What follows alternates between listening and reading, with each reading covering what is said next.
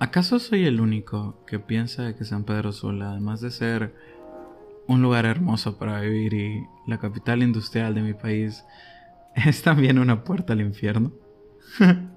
Déjenme lo explico. Hoy me desperté tranquilo y como es común salí a hacer un poquito de ejercicio. Y les juro que estaba sudando chorros. Y fuera bueno que fuera por el ejercicio, pero no, era porque estaba haciendo un calor horrible.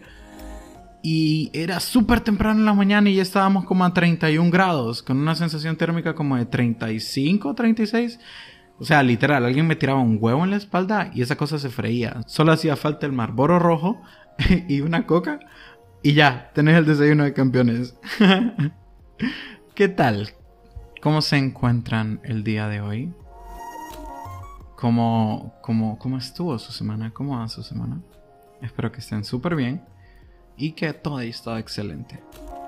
¿Qué me cuentan? ¿Encontraron, encontraron a sus baterías? La verdad es que me gustó mucho grabar ese capítulo y siento que estuvo muy bueno. Ojalá les haya gustado. De verdad lo hice con muchísimo amor. Y no sé, creo que tuvo un, recibimiento muy bueno, muy bonito. Eh, pero de eso se trata, de compartir ¿saben? el conocimiento y que todos nos ayudemos a crecer un poquito. Pero bueno, dejando de lado este pensamiento mágico pendejo, los que saben de dónde viene esa frase me entenderán y los que no, déjenme les explico. Odín Dupeirón, que es un escritor mexicano, comentaba en una entrevista que en la actualidad, debido a la creciente necesidad que los humanos hemos desarrollado por tener más conocimiento emocional, también se nos ha vendido esta idea de que todo tiene que ser positivo, ¿saben? De que todo el tiempo tenés que estar feliz y que si solo lo deseas y lo declaras, se te va a conceder por el pensamiento eh, y perdón, por el poder mágico de tu mente. Y seamos honestos, la vida no, no funciona así. O sea, la ley de la atracción existe, pero no como un poder mágico en el que solo pensás en tener algo y te cae del cielo. No, no es así. Y ese pensamiento llega a tal punto en el que ni siquiera nos permitimos tener un mal día. Silvio Almedo, quien es una sexóloga y escritora, comentaba de que hoy en día le tenemos tanto miedo a tener un mal día porque nos da miedo sufrir y como nos da miedo queremos evitar a toda costa sentir este dolor y vivimos en esa con esa constante presión de obligarnos a nosotros mismos a ser felices todo el tiempo y a ser positivos todo el tiempo.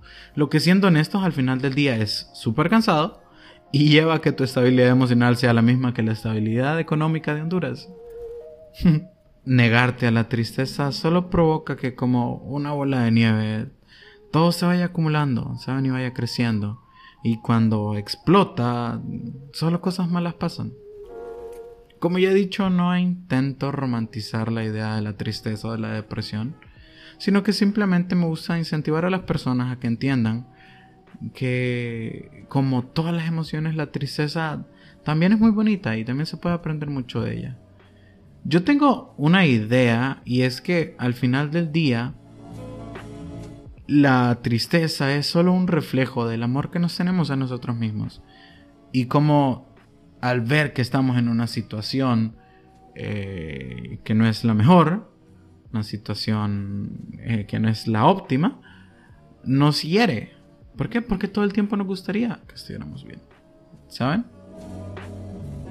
No sé, es simplemente un pensamiento. Pero como mencioné antes, estaba viendo una necesidad cada día conocer un poquito más sobre la psiquis y todo el conjunto que conforma nuestro hermoso espectro emocional.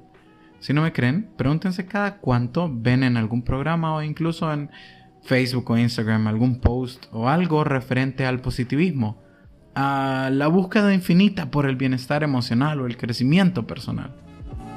Y es que al igual que con las necesidades físicas, como comer, dormir, ir al baño, reproducirse, las necesidades emocionales existen, ¿sabes? Es por eso que todo el tiempo estamos viendo en redes sociales eh, posts de vamos, eh, levántate con una mente positiva y todo se va a mejorar y eh, intenta verle siempre el lado bueno a todos y es como todo el tiempo te están bombardeando con esta idea de que no podés estar triste, ¿sabes? Como que estar triste está mal y quien está triste es malo, ¿me ¿entendés? Te bombardean tanto con esta idea que han, que han satanizado la idea de la tristeza. No entiendo por qué, pero... Pero bueno. Ese es básicamente el tema que quiero tratar el día de hoy. Las necesidades. Para empezar, hay algo que quiero dejar en claro y es que la necesidad y el deseo son completamente diferentes. Dicho de otra manera, las necesidades son esas cosas sin las que no puedes vivir. O sea, no es negociable. Como el hecho de tomar agua, comer, ir al baño o, como mencioné antes, reproducirte.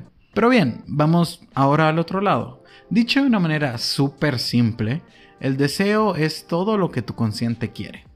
Vamos a poner un ejemplo. Ya que hablábamos del sexo, déjenme les explico porque el sexo es la mejor manera de diferenciar entre necesidades y deseos. Como mencioné antes, el sexo es un excelente ejemplo porque se puede dividir exactamente y de una manera súper limpia donde comienza y termina la necesidad y cómo el deseo se ve involucrado en el acto. ¿Por qué? Porque al practicar el acto para alcanzar el orgasmo y con este la reproducción, se cumplen las características de la necesidad, pero tus gustos o la manera que empleas para alcanzarlo son tus deseos. Déjenme se los expongo de una manera todavía más clara el hecho de eh, mantener eh, el acto del sexo para reproducirte es una necesidad sí o sí. Pero el hecho de que te guste que la persona sea alta, baja, delgado, gordo, con piercings, tatuados, eh, las patas, qué sé yo, todos esos son deseos, porque no es realmente necesario que esta persona cumpla con estas eh, con estos mandatos, ¿sabes? Porque al final del día el proceso es exactamente el mismo para todos. Pero bien, volviendo un poquito a las necesidades, al igual que muchas cosas en la vida, estas también se dividen en grupos. Y hoy les quiero hablar de las que son para mí las más importantes, las necesidades físicas y las necesidades emocionales. Y cómo el hecho de no saber cubrirlas o intentar suplir una con la otra nos puede llevar a nada más que lastimarnos. Y puede que incluso esta sea la razón de tu gran bloqueo, ¿sabes? Puede que incluso la razón por la cual no sos una persona eh, exitosa bajo tus parámetros sea porque no has sabido cómo satisfacer estas necesidades, porque satisfaces una con la otra. ¿Recuerdan esta frase que dice que no puedes comprar peras con manzanas? Bueno, lo mismo pasa con las necesidades. No puedes suplir una necesidad física con una emocional. Es decir, no te puedes quitar el hambre con amor, Pero tampoco te puedes llenar de cariño con una papa. El problema viene cuando no podés o no querés satisfacer cada tipo de necesidad porque, aunque hay algunas que son muy fáciles de identificar como el hambre o el sueño, viéndose estas reflejadas con gruñidos desde tu estómago o con unas ojeras horribles si no has dormido bien, algo otras son un poco más difíciles de identificar o aceptar como la necesidad de cariño o la necesidad eh, de perdonar a alguien, ¿sabes? Puede que muchas veces este sea tu bloqueo y vos intentes suplirla con algo más y esa es la razón por la que está bloqueado. Les voy a dar un ejemplo. Algo que es muy común en nuestra sociedad actual es que alguien que tiene una necesidad de cariño la intente suplir con sexo. Y es que realmente nunca va a llenar ese vacío porque le está dando a su cuerpo algo que en ese momento tal vez no necesita. El otro día hablábamos con unos amigos y hablamos del hecho de que uno no puede amar realmente a alguien hasta que no se ame a sí mismo. Y es así de simple. Si yo no soy capaz de amarme a mí, ¿cómo voy a ser capaz de amar a alguien más? ¿Sabes? O sea, si no conoces el amor, ¿cómo es que lo puedes dar? Y muchas veces esta incapacidad de amarte llega porque no puedes satisfacer una necesidad emocional. Y al no sentirte bien con vos mismo, muchas veces terminas utilizando a las personas para llenar momentáneamente de ruido tu cabeza y no tener que lidiar con esto. Saquémosle como la fórmula a esto. Al existir una necesidad, si no se cumple, sí o sí, te morís. Y ustedes van a decir, no, Mario, que, extremista, no, que no sé qué. Pero fíjense bien, ¿Qué es lo que pasa cuando dejas de dormir por un mes, cuando eh, no comes por 15 días o dejas de tomar agua por una semana, la gente se muere. O sea, y es exactamente lo mismo lo que pasa cuando no suplís una necesidad emocional. Lo que pasa es que el proceso es mucho más lento, pero a mi parecer es mucho más doloroso. ¿Por qué? Porque alguien que tiene una necesidad emocional, como por ejemplo no amarse a sí mismo, cae en este tipo de actitudes autodestructivas que te llevan a tener estos vacíos que poco a poco te van degradando, ¿sabes? Y vas lastimando tu mente, vas lastimando tu cuerpo y muchas veces también lastimas a otras personas. Algo que la gente me parece que no entiende es que el hambre emocional existe. Y lastimosamente no existe un delivery de emociones. No es como Hugo que puedes entrar en tu teléfono y pedir algo, ¿sabes? No, no existe como un menú de emociones. Entonces, ¿qué es lo que hay que hacer? Te preguntarás. Y para mí, la respuesta es bien, bien sencilla. ¿Y cuál es? Es hacer exactamente lo mismo con las necesidades emocionales que haces cuando tenés una necesidad física. ¿A qué me refiero? A que si cuando tenés una necesidad física, como lo es comer, vas, agarras algo de la refri y comes. Entonces, si tu necesidad física, eh, perdón, si tu necesidad emocional es eh, sentir cariño por parte de alguna persona en específico, todo lo que tienes que hacer es buscar a esta persona. ¿Sabes? Y es que es así de simple. Es así de simple. Nada más tienes que expresar estas ideas. ¿Por qué? Porque si hay algo que yo he aprendido en mi vida es que guardar todo tipo de emociones, ya sean buenas o malas, al final del día las consecuencias las padece solo la persona que se la guarda. ¿A qué voy con esto? a que si por ejemplo vos tenés esta necesidad de sentir eh, cariño, expresar tu cariño hacia otra persona y no lo haces por, qué sé yo, pena, miedo, inseguridades, lo que sea, este miedo, estas inseguridades van a seguir creciendo y esto te va a conllevar a que te vayas sintiendo muchísimo peor y poco a poco te va a ir degradando, ¿sabes? Solo por el hecho de que no quisiste expresar lo que sentías guardarte lo que sea, cualquier tipo de emoción, a mi parecer, está mal. Porque como mencioné antes, todas estas emociones se van guardando y se van agravando. Y no lo malinterpreten, no es como no es como que eh, al expresar tus emociones o al expresar tu amor por alguien, esta persona también tiene la obligación de decirte que te ama, por ejemplo. No, no tiene que ser recíproco, porque quien tiene la necesidad sos vos, ¿sabes? Sos vos quien tiene esta necesidad de, de expresar tu, tu amor. Entonces, no tiene que ser algo recíproco.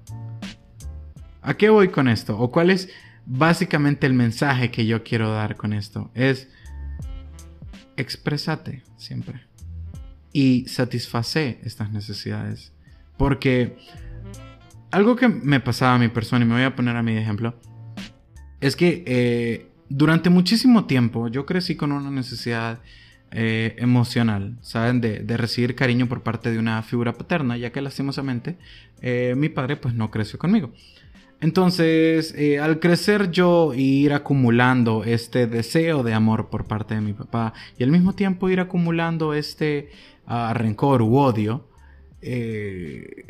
poco a poco este tipo de emociones me fue llevando a tomar acciones o actitudes que honestamente no fueron las mejores. Lastimas a muchas personas, jugás con muchas personas y al final del día puedes recibir todo el placer del mundo pero como es nada más físico, el vacío emocional sigue creciendo, ¿sabes? Y no fue hasta que realmente acepté, hey, tengo esa necesidad y pude suplirla expresando mis sentimientos y expresando la manera en la que yo me sentía, que todo cambió. No te digo que hoy en día pues soy la persona como más estable o un santo, pero expresar tus necesidades o expresar tus emociones creo que es una respuesta que siempre va a ser correcta. Yo creo que al final del día todas estas preguntas súper complejas son las que tienen las respuestas más sencillas y más lógicas. Como mencioné antes, si tienes una necesidad, solo. Solo hazlo, ¿sabes? Solo no te ates a estos miedos e inseguridades. Pero como siempre digo, esta no es una verdad absoluta o tampoco es como el único camino o la única vía a seguir. Es nada más la opinión de su humilde servidor y el camino que me sirve a mí. Tal vez allá afuera haya, qué sé yo, alguien a quien le sirva esto. igual, tal vez haya alguien a quien no le sirva y tenga una manera muchísimo más eh, compleja o una mejor manera de hacer las cosas. Pero en la variedad está el sabor, en la variedad está el gusto de vivir. Como siempre, es verdaderamente un placer compartir con ustedes un poquito de lo que yo sé y un poquito eh, de lo que yo pienso. De igual manera, los invito a que si alguien en algún momento tiene algo que compartir o cree que tiene un poquito de conocimiento que nos pueda servir a todos, las puertas a este espacio están siempre abiertas para ustedes. De igual manera, los invito a seguir este podcast aquí en Spotify y a seguirme en Instagram y en Facebook, donde publico semanalmente cuando se, cuando se publica uno de los capítulos de ese podcast y en Instagram comparto un poquito de fotos, ideas o algunas cositas que siento que tal vez les puedan servir para estar un poquito mejor. Y tranquilos, no todo es de positivismo pendejo a lo loco, no. Sin nada más que decir, solo me queda despedirme y agradecerles a ustedes por estar aquí conmigo un día más. Mi nombre es Mario Padilla, esto es Tsukinoyami. Nos vemos.